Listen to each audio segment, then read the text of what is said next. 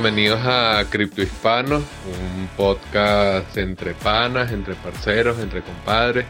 Una conversación distendida para hablar sobre Bitcoin, blockchain, criptomonedas y su adopción en Latinoamérica con Cristóbal Pereira, Alejandro Beltrán y quien les habla Javier Bastardo. Esta segunda temporada vamos a enfocarnos en entrevistar a aquellos exponentes de la tecnología acá en la región, en Iberoamérica, y pues esperamos que sea de su agrado y que nos acompañen en este nuevo viaje que emprendemos hoy. Les recordamos que este episodio es traído a ustedes gracias a nuestros sponsors Local Cryptos y Monedero.com. ¿Necesitas cambiar bitcoins por dólares, euros, pesos o bolívares? Usa Local Cryptos, el mercado peer-to-peer más seguro. Local Cryptos es una plataforma sin custodia. Esto quiere decir que no necesitas dejar tus claves privadas en manos de nadie para intercambiar tus bitcoins. Otras plataformas son centralizadas y custodiales, lo que las hace blanco de ataques. Solo en 2019 más de 4 millones de dólares en criptos fueron robadas por hackers con más de 100.000 usuarios y más de 40 formas de pago, Local Cryptos es el mejor lugar para comprar y vender bitcoins. Regístrate ya en localcryptos.com. Monedero.com. Recibe y envía tus criptomonedas de la manera más sencilla sin líos ni comisiones. En este primer episodio de la segunda temporada de Cripto Hispanos conversamos con Joaquín Moreno, quien participa de la industria Bitcoin Blockchain desde el año 2013. Comenzó como gerente regional para la TAM en ZipZap Inc. y creó el primer curso online de Bitcoin en español el año 2014 y portugués el mismo año. Durante el último año y medio desarrolló el negocio de Consensus en Colombia, Centroamérica y México. Actualmente trabaja como consultor en una nueva iniciativa global. También participó en el lanzamiento de LackChain, en Colombia y México, y como miembro consultor de la iniciativa Blockchain del Gobierno Digital de México. Además, es miembro de la alianza Blockchain Iberoamérica. Actualmente es partner de MetaMetch, una consultora de blockchain, y lidera BTC en español, una iniciativa de educación sobre Bitcoin, cripto y blockchain. Conversamos sobre sus inicios en el año 2013, el valor de la confianza en Bitcoin, educación, cómo facilitar el acceso a esta tecnología para las personas, sus opiniones sobre los incentivos en el mundo cripto y nos recomendó tres podcasts imperdibles que no podemos dejar de escuchar. Te invitamos a escuchar esta entrevista con Joaquín Moreno a continuación. Bueno, bienvenidos a la segunda temporada de Cripto Hispanos. En esta segunda temporada nuestro foco va a ser un poco distinto a lo que veníamos realizando durante la primera temporada. Vamos a introducir las entrevistas a distintos personajes del ecosistema latinoamericano y que obviamente son referentes y especialistas en sus respectivas materias. Bajo este nuevo formato vamos a estar participando dos de los criptohispanos por episodio en esta oportunidad estoy con el gran Javi Bastardo. Le mandamos muchos cariños, por supuesto, a nuestro Alejandro Beltrán, porque obviamente eh, no pudo estar en este, pero va a estar en el próximo y así nos vamos a ir turnando. En esta ocasión, como primer episodio y obviamente muy esperado de la segunda temporada, tenemos a un gran referente del ecosistema latinoamericano, a don Joaquín Moreno, y eh, antes de eh, darle la bienvenida a Joaquín formalmente, Javi, ¿cómo estás tú? ¿Cómo ha estado este tiempo en Venezuela? Eh, bueno, Cristóbal, muchas gracias a ti. Bueno, saludos a Alejandro, que lo queremos mucho. Vamos a estar, para poder economizar el tiempo de las entrevistas, pues no podemos estar los tres. Ah, sería, ustedes saben que a nosotros nos gusta conversar mucho. Y bueno, un placer tener en este primer episodio de nuestra segunda temporada a Joaquín Moreno. Joaquín, gracias por aceptar la invitación. Eh, bueno, quisiera saber un poco, nosotros hemos venido trabajando sobre esta idea de la adopción, sobre cómo lograr que Bitcoin y la tecnología en general entre en nuestra región, cómo se está comportando, bueno, Latinoamérica de cara a las criptomonedas y lo que puede significar dentro de un posible nuevo paradigma económico. Entonces, por ahí quisiera saber cómo lo ves tú, pues cómo crees que pudiésemos hacer los que trabajamos con esto, que estamos, en mi caso yo trabajo como periodista, pero o sea, en la divulgación, en esta idea de mantener un espacio de discusión constante, ¿cómo crees que pudiésemos entonces ayudar a que, no sé, si haya más adopción, que haya más uso, que gane más visibilidad? ¿Qué opinas tú, Juaco? Bueno, Javi, Cris, bueno, muchas gracias eh, antemano por, por, la invitación para el podcast de ustedes. Los vengo siguiendo desde, que arrancaron, así que bueno, felicitarlos también por, por la primera temporada y, y, muchas gracias por la invitación para, para, este primer episodio de la segunda temporada. Em, ¿cuál, es, ¿cuál, es, mi visión respecto a esto?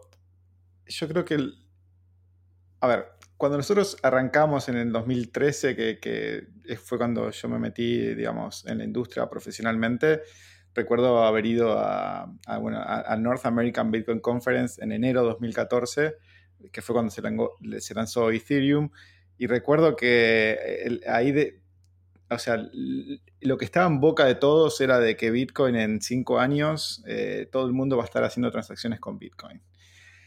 Yo en ese momento era como que digo, mm, hay algo raro en este speech. Eh, no estaba 100% convencido eh, en ese momento, pero la verdad que estaba, quería de alguna forma pertenecer y, seguir involucrado dentro de esta industria. Y bueno, naturalmente, cinco años después no, no pasó eso. Y de hecho han pasado muchísimas cosas.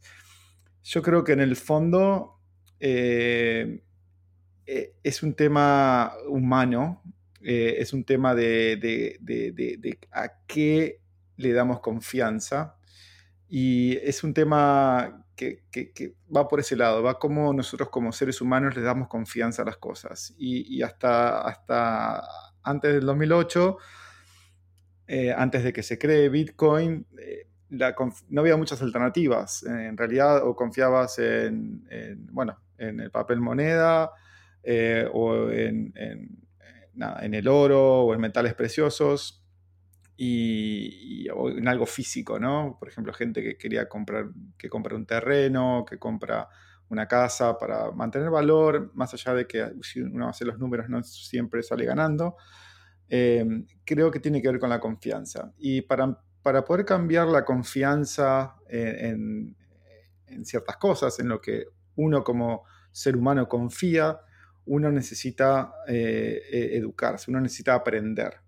Y me parece que de alguna forma u otra todo el, esfuerzo que estamos haciendo, tanto ustedes como Criptospano, con, con todos los eventos que organizan, con todas las publicaciones que hacen, nosotros, digamos, desde BTC en español, con, con los videos que hacemos, eh, entrevistas, etc., em, creo que, que, somos parte de este ecosistema y, y, y, tratamos de dar a conocer a las personas.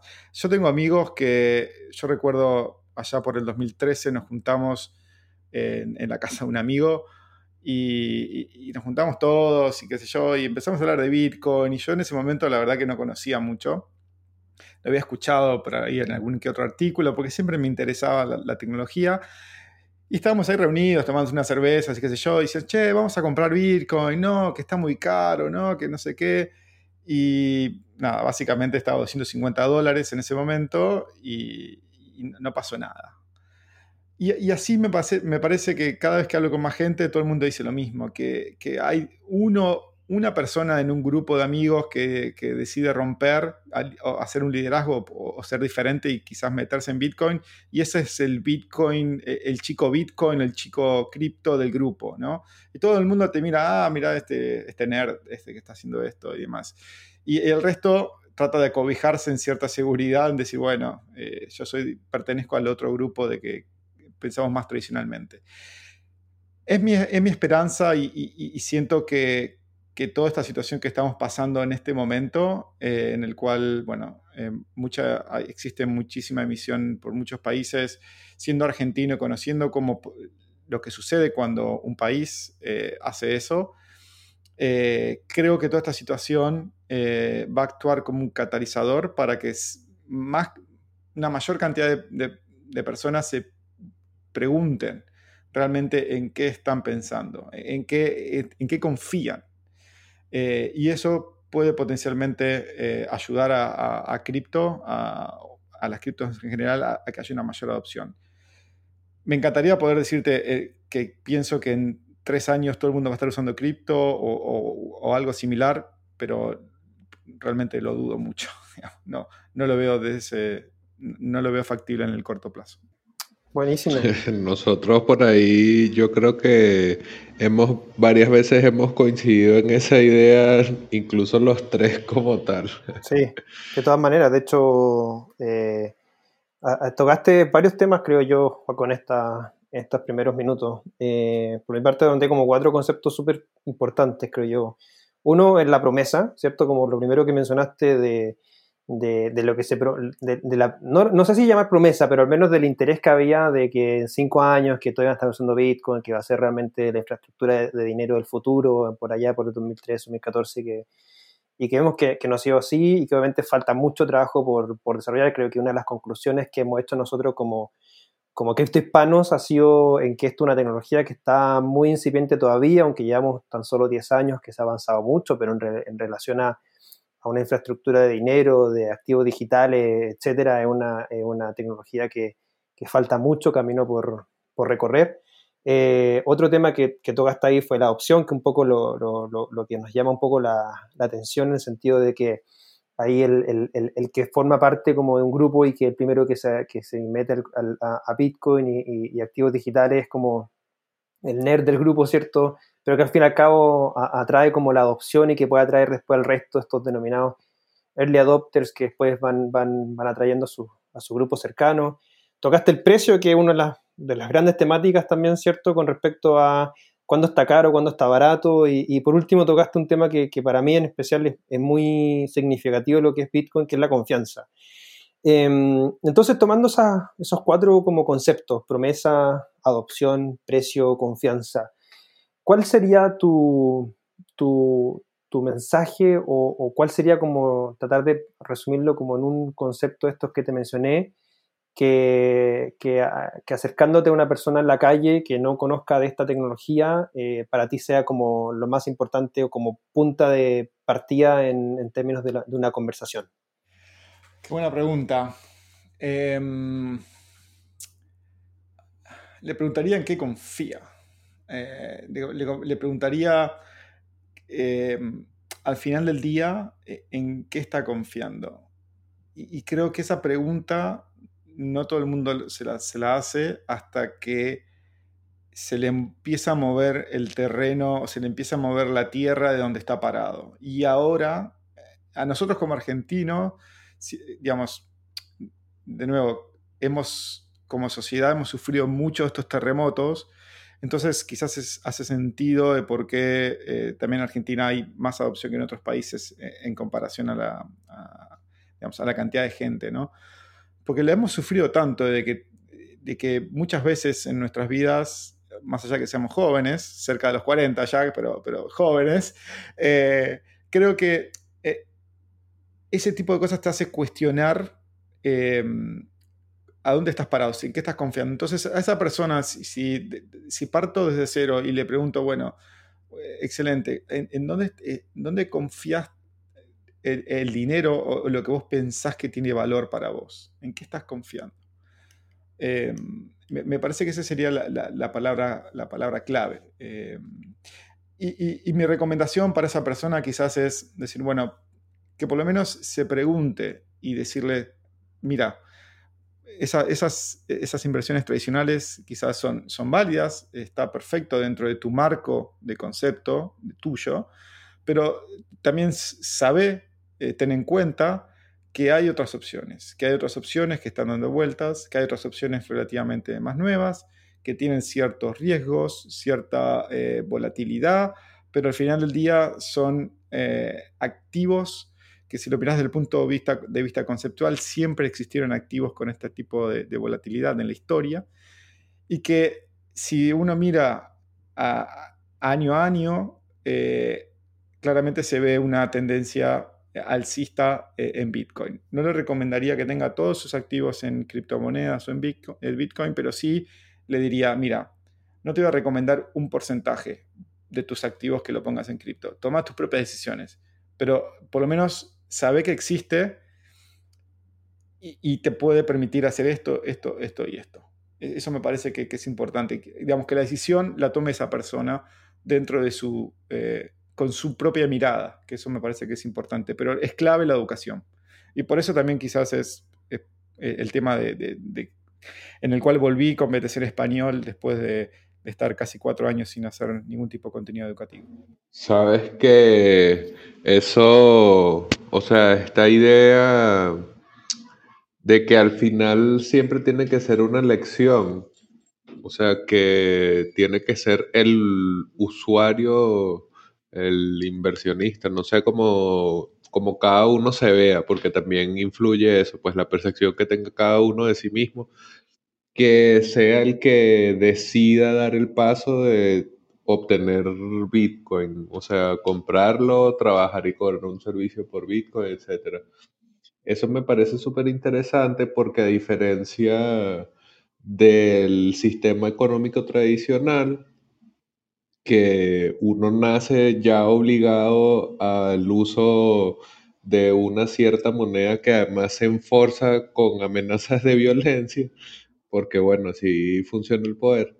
A diferencia de eso, nosotros tenemos la opción de elegir entrar a otro tipo de sistema o otro tipo de propuesta monetario basado bueno, en un bien digital realmente escaso que es como una de las cualidades económicas, bueno, para crear política económica, para crear hiperbitcoinización, ya que hemos estado hablando un poco de este escenario de la adopción, o sea, pensar en Bitcoin como una opción que plantea un paradigma completamente diferente al sistema fiat al que nosotros estamos acostumbrados, tan diferente así que uno lo puede elegir, pues no, no necesariamente, no es que te van a obligar, no es que nosotros estamos aquí para obligar a nadie a que compre o haga X cosa con su dinero. Sí, ahí me parece un, un tema importante para complementar esto es nosotros que estamos de alguna forma dentro de la industria, la responsabilidad que tenemos de hacer que este ramp up o esta adopción sea lo más fácil posible para la gente eh, eh, nueva, ¿no? Y de alguna forma facilitar esa, esa, esa lección. Sigue siendo una lección, pero también eh, facilitar esa lección y me parece que hay esfuerzos a nivel global muy, muy buenos para eso.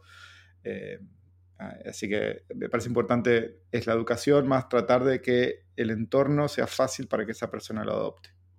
Sí, yo, estoy de acuerdo con eso. Eh, de hecho, eh, parte de, mi siguiente pregunta va, en ese sentido. Eh, tocaste sí algo bien, bien relevante en, términos de la confianza, que es este denominado sistema bancario financiero tradicional, donde hay que, hay que entender, y que nosotros también lo, tocamos en la primera temporada, de que bajo esta tecnología, ¿cierto? Uno tiene, control de su finanzas y en base a eso, eh, también en lo que hemos estado conversando, al menos existe un punto donde hoy día uno puede elegir si es que quieres que tus finanzas eh, estén controladas por el sistema financiero tradicional o tú poder controlar las finanzas eh, bajo este nuevo sistema alternativo. Y, creo yo que desde mi punto de vista, eh, esta, tecnología viene a, viene a, entregar lo que dijo Javi, un, lugar a la decisión. Eh, al menos tenemos un lugar ahora donde poder elegir si es que queremos mantener el sistema tradicional o queremos subirnos a este otro a este otro sistema. Eh, y ahí, y ahí mi, pregunta, Juaco, que, viene como en dos partes. Eh, ah, se, habla mucho, o no sé si se habla todavía bastante, pero siempre se ha hablado de que, de que la lógica, ¿cierto? Eh, y, más sobre todo lo que estamos viendo hoy día es que no, el sistema tradicional se, suba al a, Bitcoin o a esta nueva tecnología. Entonces ahí mi, primera pregunta, ¿tú ves viable que, que eso funcione en algún momento o tú ves viable que siempre se, exista en estos dos mundos, el, mundo tradicional, eh, sistema bancario y financiero tradicional y el mundo eh, de infraestructura descentralizada. Y la segunda pregunta que mencionaste, el tema de la educación. Eh, ¿cómo, ves tú la que, cómo facilitamos el ingreso de las personas a, esta nueva alternativa? Porque la puerta de entrada de una persona es, ok, descarga una wallet, que eso cualquiera lo puede hacer, ¿cierto? En cosa de minutos. Pero el segundo paso es, eh, compra tus, tus Bitcoin o, recibe Bitcoin, que puede ser fácil, pero, pero vamos al, caso de compra tus Bitcoin. La persona tiene que ir a un exchange y un exchange que uno tiene que, pasar por un proceso de KYC hoy día, que, que, está regulado, ¿cierto? Y que al fin y al cabo muchos topan en ese proceso que, toma días y no es instantáneo. ¿Cómo, cómo, cómo lo ves tú en esa, esas dos preguntas? Bien, e, excelente, buenísimo. Eh, mira, sobre este tema puntualmente, eh, he estado pensando bastante eh, al primer punto, ¿no? ¿Cómo, ¿Cómo, están estos dos mundos y cómo se interconectan entre sí? Yo lo que me imagino, imagínate como que si fueran dos flechas grandes, ¿sí? Con las puntas apuntando para arriba, ¿no? Una es una flecha que va avanzando en el tiempo, imagínate que es el sistema tradicional, y otra es otra flecha que comenzó en 2008 con el mundo Bitcoin barra cripto. Ahora bien, lo que hemos visto es que estas flechas, de alguna forma, han habido puntos de unión. Por ejemplo, un exchange. ¿no? Eh, todos los exchanges que, pueden existir son un punto de unión o, puentes este, entre estas dos flechas. Lo que, lo que siento que está pasando a medida que va pasando el, tiempo es que estas flechas se están como torciendo y en el, en el futuro cada vez se van haciendo como un merge más profundo. ¿sí? Lo que me parece que, va a suceder, más allá de este merge entre estas dos, eh, estos dos mundos, naturalmente lo que va a pasar es que van a seguir habiendo cosas y ah, posibilidades que van a seguir en su propio mundo. O sea, naturalmente van a seguir personas que van a hacer estar 100% o servicios que van a correr 100% en un mundo cripto sin necesidad del mundo tradicional. Y el mundo tradicional va a seguir con su propio rumbo, con sus propias cosas, sin necesidad del mundo cripto. Ahora, la pregunta que surge ahí es, ok, nosotros en cierta forma estamos con esto hace años y de alguna forma nos encantaría que sea todo cripto, ¿no? Ahora, la gran mayoría de la gente no piensa en eso. O sea, no, no le interesa eso. Y lo que piensa es, como hablábamos antes, la confianza. Entonces, este merge entre estas dos grandes eh, mundos, de alguna forma va a pasar. Va a pasar porque le interesa a los bancos y, va a pasar porque también le interesa al mundo cripto, para poder llamar a, más inversiones, que, puedan crecer estos diferentes servicios. ¿Cómo, cómo y cuándo va, a pasar ese merge? yo creo que no hay una fecha definitiva creo que esa, unión de, estos dos eh, mundos está pasando cada vez que hay más servicios que se ofrecen entre, eh, ambos mundos. Eh, y a su vez, cuando más servicios se ofrecen en el mundo cripto, que eso hace de que muchas más servicios del mundo tradicional se quieran meter en el mundo cripto. Esa es como mi, mi, gran visión de lo que está pasando en este momento y creo que uno como, como empresa, como startup, tiene que tomar la decisión de, de, dónde quiere estar parado estratégicamente dentro de, este, de esta unión de estos dos mundos. Em, no sé si respondí tu primera pregunta. Eh, ahora, sí, sí, de todas maneras, responde. Muchas gracias, Joco. La segunda. La, segunda, em, ¿cómo, ¿cómo, hacer para, eh, para mejorar esta adopción? Em, la verdad que no lo sé.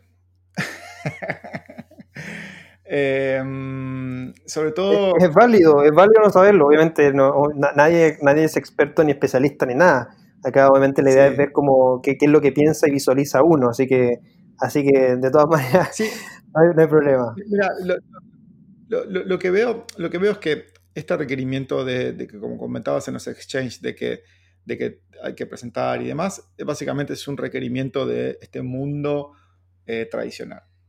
Eh, ese mundo tradicional con esos requerimientos va a desaparecer un día para el otro y la verdad que las chances son muy pocas. Independientemente de esta crisis que tenemos actualmente, puede que pase lo contrario, que las, es una posibilidad de que las restricciones sean incluso peores.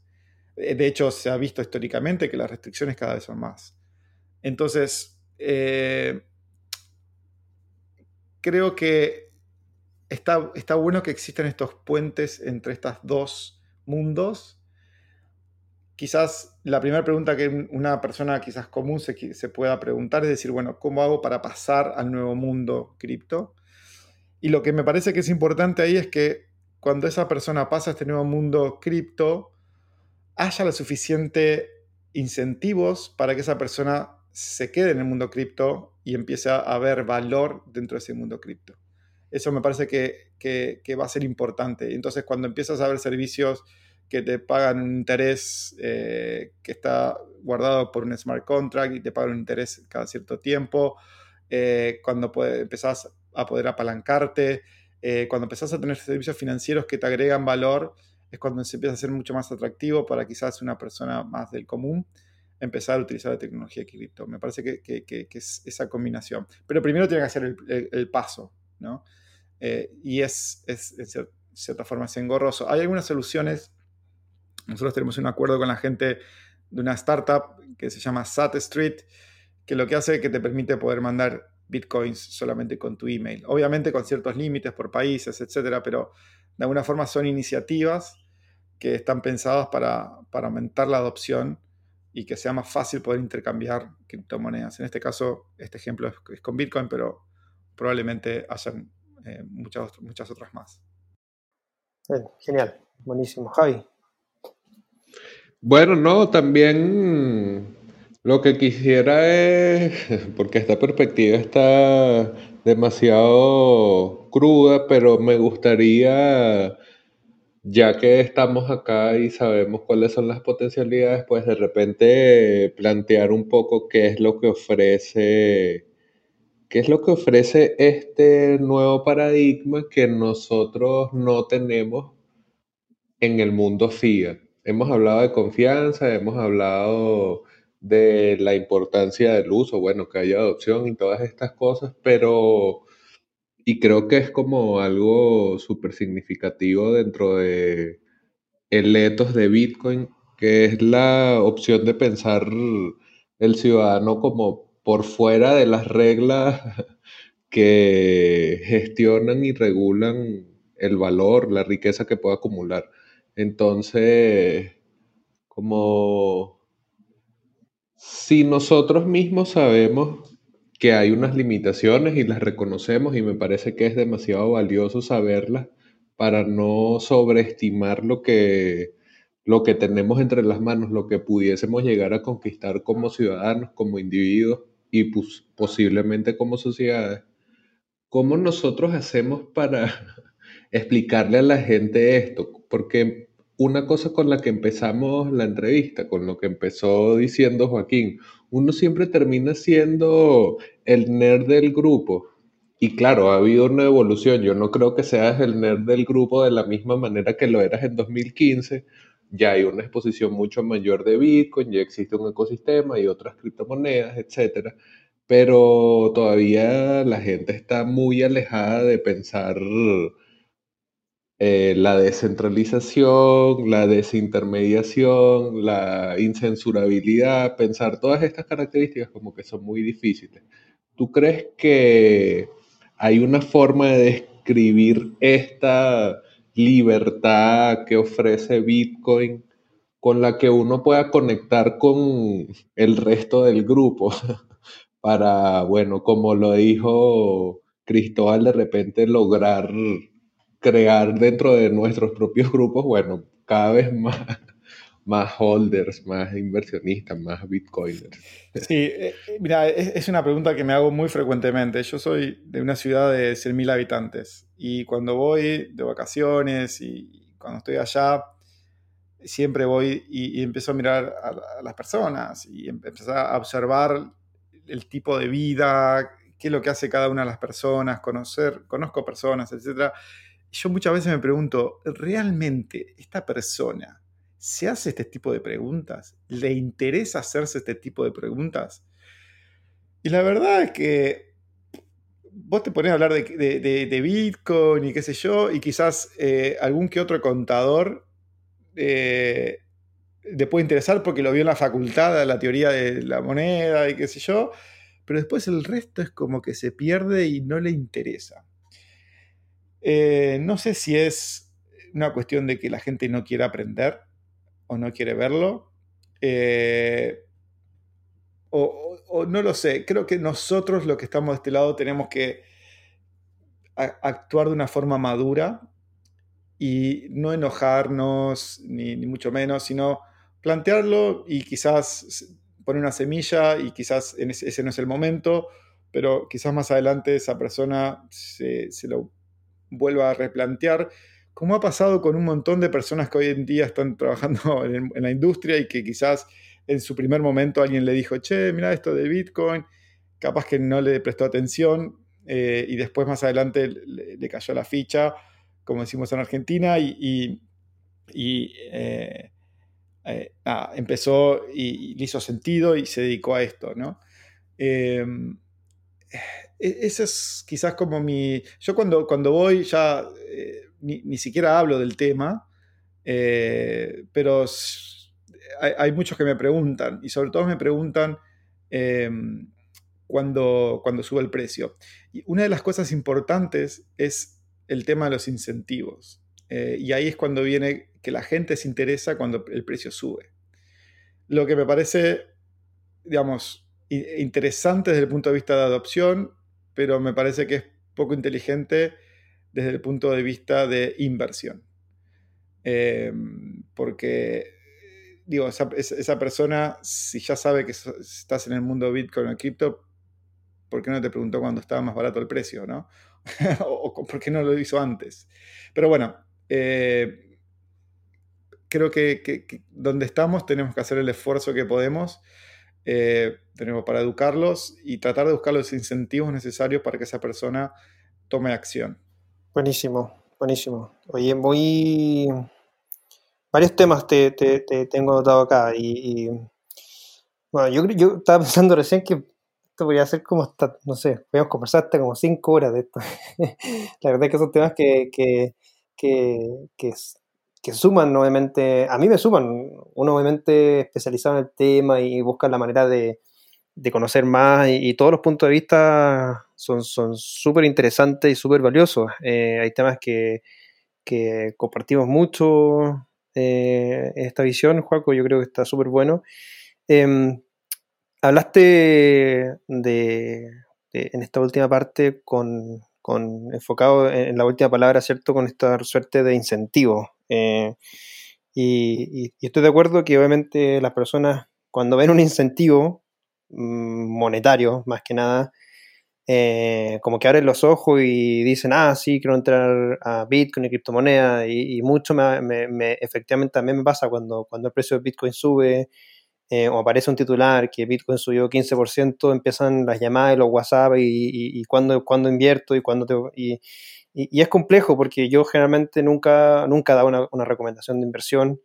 Eh, mi, principal respuesta ante eso es, eh, yo no te voy a recomendar eh, entrar sin antes que tú entiendas bien lo que estás, lo que estás haciendo. Y, y, puede sonar un poco como mm, sistema financiero tradicional, porque generalmente cuando uno va a invertir en una acción, como que lo primero que debiesen decirte es usted tiene que entender bien lo que está haciendo, son inversiones riesgosas y todo lo que se, lo que se denomina. Pero, pero ahí mi, mi, pregunta eh, y, última como para, para ir cerrando. Em, ¿Tú ves que en estos incentivos eh, realmente va a haber un momento en el cual la gente va a dejar de ver un incentivo económico, va a haber un incentivo más de la primera palabra que utilizamos, que era un incentivo que vaya más allá de lo monetario, que sea más de confianza. Eh, ¿Ves que, que, vaya a haber un, un, cambio en que el incentivo deje de ser monetario y sea un incentivo más hacia la, hacia la confianza? ¿Y, y, qué debiese pasar como para que, para que poder visualizar ese cambio de incentivo? Es una, buena pregunta. Em, hoy, hoy, en día creo que, que, el incentivo económico es, el, quizás el, driver principal de, la adopción. Aunque para que suceda un, incentivo eh, diferente al económico, eh, hace falta que esa persona aprenda y hace falta que esa persona tome conciencia de eso yo veo una luz al final del camino de que muchas más personas van a tomar conciencia de, los pros y los contras de Bitcoin, digamos, eh, en, cierta forma, em, pero sobre todo de, empezar a pensar el valor de las cosas de una forma diferente. Y esto, esto lo, aprendí de, bueno, de Fabio Cesini, que es una persona que que tuve de invitado en el último podcast junto con Diego Gutiérrez Aldívar. La verdad que se armó una linda conversación. Y, Fabio lo que, lo que decía era que este es un quiebre eh, en el cual nosotros como sociedades vamos a empezar a, a, repensar de qué son las cosas que tienen valor. Y me parece que en, este, en esta circunstancia particular de, que estamos viviendo, creo que, definitivamente es un catalizador para que más gente se cuestione en qué estamos teniendo valor. Em, y creo que, digamos, creo que definitivamente Bitcoin tiene, muchas posibilidades de, tener mayor adopción en ese aspecto. Em, eso sería mi respuesta. Buenísimo. Javi, una última pregunta para, para Joaco. Bueno, ¿cuál, cuál, ¿cuál es tu expectativa con respecto al halving, que es una de las cosas que se viene? Yo sé que no estamos aquí para especular sobre el precio, pero a mí me llama un poco la atención, un poco en cuanto a la teoría de juegos. Tú dijiste que estás en Bitcoin desde 2015, entonces ya viste el de 2016. En ese momento se redujo a 12.5 y no tenía el precio que, que tiene ahora, pero ahora va a ser incluso menos, la mitad, muchachos, 6.25 Bitcoin como recompensa de bloque minado. Entonces, por ahí, no necesariamente una especulación sobre el precio, pero sí, ¿qué te parece? ¿Cómo incidirá el halving sobre la teoría de juegos como tal? ¿Van a salirse los mineros? Va a haber una corrida, no sé, por ahí un, comentario sobre eso. Sí, mira, no, me, no, me, estoy metiendo mucho al detalle del análisis del halving. Em, estuve en el halving anterior em, y, creo que el, anterior a ese fue en el 2012. creo que en agosto del 2012. Yo estuve viendo las fechas. Em, pero, pero básicamente creo que... Em, a ver, me, parece que es importante ver lo que pasó en la historia. Eh, de hecho, estuve viendo eh, estos gráficos para, un, webinar, pero básicamente si uno ve la historia y la evolución, eh, es de esperar de que el precio de Bitcoin, digamos, crezca en, digamos, si lo miramos no en el día a día, sino con un espectro de meses, ¿no? Creo que va a pasar eso. No, soy experto en la teoría de juegos puntualmente, eh, pero creo que definitivamente creo que, bueno, es algo que ya está, estaba programado y el hecho que suceda eh, en, tiempo y hay que ver cómo evoluciona. Yo creo que va a pasar todo bien y, va a seguir eh, va a seguir funcionando como, estábamos y, va a seguir por el buen camino. Em, no, no, creo que haya, más allá de algunas pequeñas discusiones y debates, eh, digamos, soy optimista en que digamos, la red va a estar bien, va a estar saludable y, que va, a beneficiar a, todos los que estamos de alguna forma involucrados en Bitcoin. Muchas gracias, Juaco. Eh, yo sé que en tu, que en tu programa, tu podcast, TVTs en español, eh, solicita recomendaciones de, libros para a, la gente que, te acompaña. yo quiero preguntarte por recomendaciones de podcast, distinto a, obviamente, a BTC en español y a Cripto Hispano, pero ¿cuáles son tus, tus podcasts eh, preferidos, ya sean en inglés o en, español, pero aquellos que recomiendes en torno a, a, caracterizarte, obviamente, a ti como, como Joaquín y, y los temas que te interesa eh, eh, aprender. Puede ser cualquier podcast, ¿ah? no tiene que estar ligado a, a, cripto ni, ni, blockchain, los que tú recomiendes. Sí, mira, hay dos podcasts que, que me gustaría recomendar. Eh, uno es el podcast de Tim Ferris. No sé si ya lo nombraron antes o lo conocen. Es en inglés. Es un podcast muy, muy interesante. Tim Ferriss es, es, el autor de eh, Four Hour Work Week, eh, o sea, la, semana de cuatro horas de trabajo, que, bueno, básicamente eh, es un título terrible, malísimo, pero, pero bueno, eh, es, es, una persona que siempre se ha obsesionado en tratar de hacer lo mejor que puede en un área en particular. Entonces, por ejemplo, fue a Argentina a estudiar tango y, ganó varios torneos de, tango. Eh,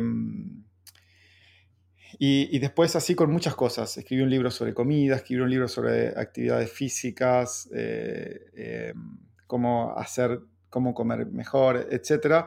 Y ahora eh, su podcast que ya tiene varios años y varios cientos de miles de bajadas por día, habla sobre diferentes aspectos con diferentes expertos de, de diferentes áreas como medicina, como deportes, eh, filosofía. Entonces es un, es un, podcast muy completo en, muchas aristas. Yo la verdad que cada vez que, eh, que, escucho un podcast, eh, la verdad que aprendo, aprendo mucho. El otro podcast que le quería recomendar es un podcast eh, que se llama eh, resúmenes de libros. Eh, que hace resúmenes de libros. Estoy tratando de buscar. Eh, eh en este momento no lo estoy, no lo estoy encontrando. Pero básicamente es, es, es un podcast em, que tiene resúmenes de libros. Entonces está muy bueno porque en vez de tener que leer un libro completo, eh, puedes escuchar el podcast, eh, es en español. Eh, estoy justo buscándolo. Um, pero bueno. No, si no lo podemos buscar lo, lo, cuando lo postemos lo, sí. lo ponemos, lo, mandas por interno. lo, tenía, lo tenía para ver justo hace... Acá. Se llama Libro, Libros para Emprendedores. Eh, Está muy bueno ese podcast, es en español, es, está hecho por Luis Ramos. Eh, la página es libro para emprendedores.net, así que se los recomiendo porque eh, la verdad que en, una hora podés eh, digerir un libro completo, eh, o por lo menos las partes más importantes, y me parece que te puede ayudar para, para obtener valor de una forma más eficiente. Buenísimo, Juaco. Muy interesante la, la, la, entrevista, Javi. ¿Algo que agregar para el, para el cierre? Eh, bueno, no, nada. Yo les recomiendo que escuchen La vida de Satoshi en Venezuela. Siempre. Eh, que siempre. es un podcast. Ah. es un podcast que nosotros tenemos en Satoshi en Venezuela como tal. Y bueno, claro, en Consenso, que es el podcast de Cripto Noticias, que también está en español. Y en inglés, sobre Bitcoin, yo escucho fervientemente dos. El de Stefan Libera, que me parece que es demasiado completo, ese, él sabe mucho sobre economía y sobre el aspecto técnico de Bitcoin, entonces generalmente sus preguntas son muy completas e incisivas. Y bueno, el de Peter McCormack, porque generalmente tiene buenos invitados las entrevistas de Peter no son exactamente las mejores, pero generalmente sus invitados sí tienden a dar como muy buenas recomendaciones o aclarar muy bien los temas que se tratan como tal. Entonces por ahí esos son algunos de los que siempre escucho y bueno, nada, le mando saludos a Alejandro, espero que escuches el episodio, Ale, te queremos mucho Y un gusto haber comenzado contigo, Joaco. Muchas gracias. Un gusto, bueno, saber que estás retomando con todo BTC en español, porque además es un espacio que, bueno, ya es casi que tradicional dentro de este tipo de contenidos. Bueno, y gracias por aceptar la invitación a nuestro pequeño espacio acá. Bueno, muchas gracias. Eh, para los que te quieran ubicar, ¿dónde te, encuentran? Em, en Twitter, principalmente, em, Joaquín Moreno, el usuario, fácil, o bueno, BTC en español con N, BTC en español, lo googlean y encuentran Twitter, Instagram, Facebook, etc. así, que, así que bueno, les quiero agradecer, eh, Javi y Cris, por, la invitación. Eh, un gusto compartir esta, conversación con ustedes. Y, bueno, espero poder, poder haber agregado valor a, los oyentes de ustedes. Eh, espero que así sea. Sí, bueno, de todas maneras, a mí ya, ya, agregué, ya me agregaste valor, así que si lo podemos hacer así y, yo creo que además a todas las personas que nos escuchan también. Eh, agradecer a ti, Juaco, por, por, tu tiempo, tu disposición eh, y las recomendaciones, e interesantes puntos de vista. Así que, bueno, dejar invitados a nuestros criptohispanos a que nos escuchen en el siguiente episodio, donde tendremos una nueva entrevista acá en la segunda temporada de Cripto Hispanos no nos podemos ir sin antes, por supuesto, agradecer a nuestros sponsors que hacen posible este podcast. Un detalle más, no sé si va a quedar grabado, pero prepárense para ser invitados al podcast de BTC Español. Ah, bueno, dejamos grabado eso también entonces y eh, dejamos invitados también a que nos escuchen cuando tengamos la entrevista con Juaco en BTC en español también. Así que muchas gracias Juaco por la invitación, aceptamos con ansias eso eh, y nada, dejarlo a todos invitados a que escuchen BTC en español y que hispanos se interioricen, aprendan obviamente y interactúen, yo creo que es lo más importante. Así que muchas gracias a todos los que nos han escuchado. Eh, si les interesó este podcast, eh, siempre es bueno un, like, un retweet, un compartir con sus amigos, así que esperamos su apoyo. Muchas gracias a todos, muchas gracias Juaco, Javi, hasta la próxima. Les recordamos que este episodio es traído a ustedes gracias a nuestros sponsors Local y Monedero.com. ¿Necesitas cambiar bitcoins por dólares, euros, pesos o bolívares? Usa Local el mercado peer-to-peer -peer más seguro. Local es una plataforma sin custodia. Esto quiere decir que no necesitas dejar tus claves privadas en manos de nadie para intercambiar tus bitcoins. Otras plataformas son centralizadas y custodiales, lo que las hace blanco de ataques. Solo en 2019 más de 4 millones de dólares en criptos fueron robadas por hackers. Con más de 100.000 usuarios y más de 40 formas de pago, Local es el mejor lugar para comprar y vender bitcoins. Regístrate ya en localcryptos.com. Monedero.com. Recibe y envía tus criptomonedas de la manera más sencilla sin líos ni comisiones.